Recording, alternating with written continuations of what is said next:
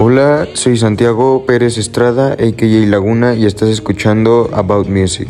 Hoy vamos a estar hablando de cómo pasé de escuchar pop a escuchar géneros que poca gente conoce.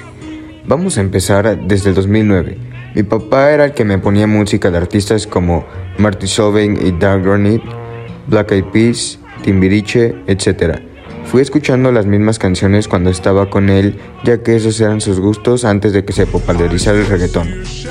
Mis gustos empezaron a relacionarse más con la música electrónica a partir de los 5 años, ya que mi padrastro es productor y DJ y varios, en varios bares que llegó a, a ver. Él hace varios estilos de house y el más frecuente que toca es el deep house.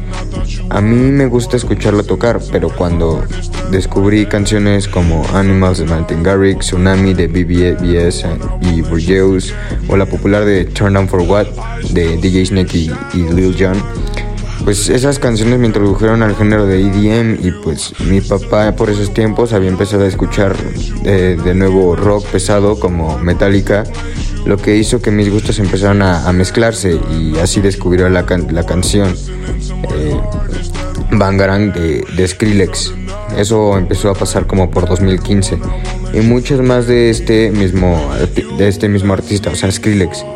Skrillex es alguien que, pues como tal, marcó una gran etapa en mí, ya que además de introducirme al género de dubstep y más subgéneros, me introdujo al rap gracias a su canción Wild for the Night, Fit Skrillex and Birdie Nam Nam, de, que es de ASAP Rocky. Y pues este ASAP Rocky tiene bastantes canciones de rap que me hicieron conocer a artistas exitosos de esos momentos. Eso pasó como por 2017 más o menos. Varios de ellos son Lil Pump, Migos, Cardi B, 6 9 Nick Minaj, Drake, Lil Uzi Vert, Kanye West y, y muchos más. El artista que más me influenció en el momento de descubrir el trap hispano, digo, o sea, para el momento el artista que más este, influenció al momento de descubrir el trap hispano fue Cardi B con su canción de I Like It, de I Like It que la hizo con Bad Bunny y J Balvin. De ellos dos, los que el que más me aferró fue este Bad Bunny con canciones de trap como Tu no vive así, que la hizo de igual manera con Ar Arcángel.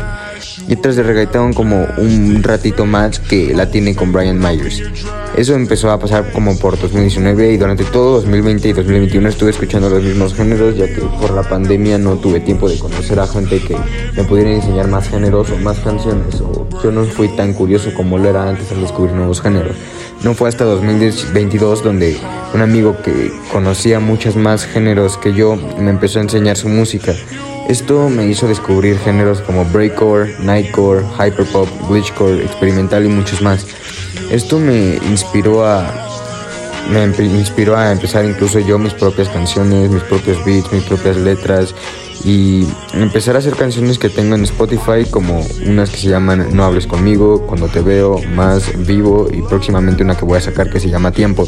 Mi cuenta de Spotify se llama Laguna80 y en verdad espero que mientras mis gustos evolucionan, mis gustos o sea, mientras yo evoluciono, que mis gustos también vayan evolucionando.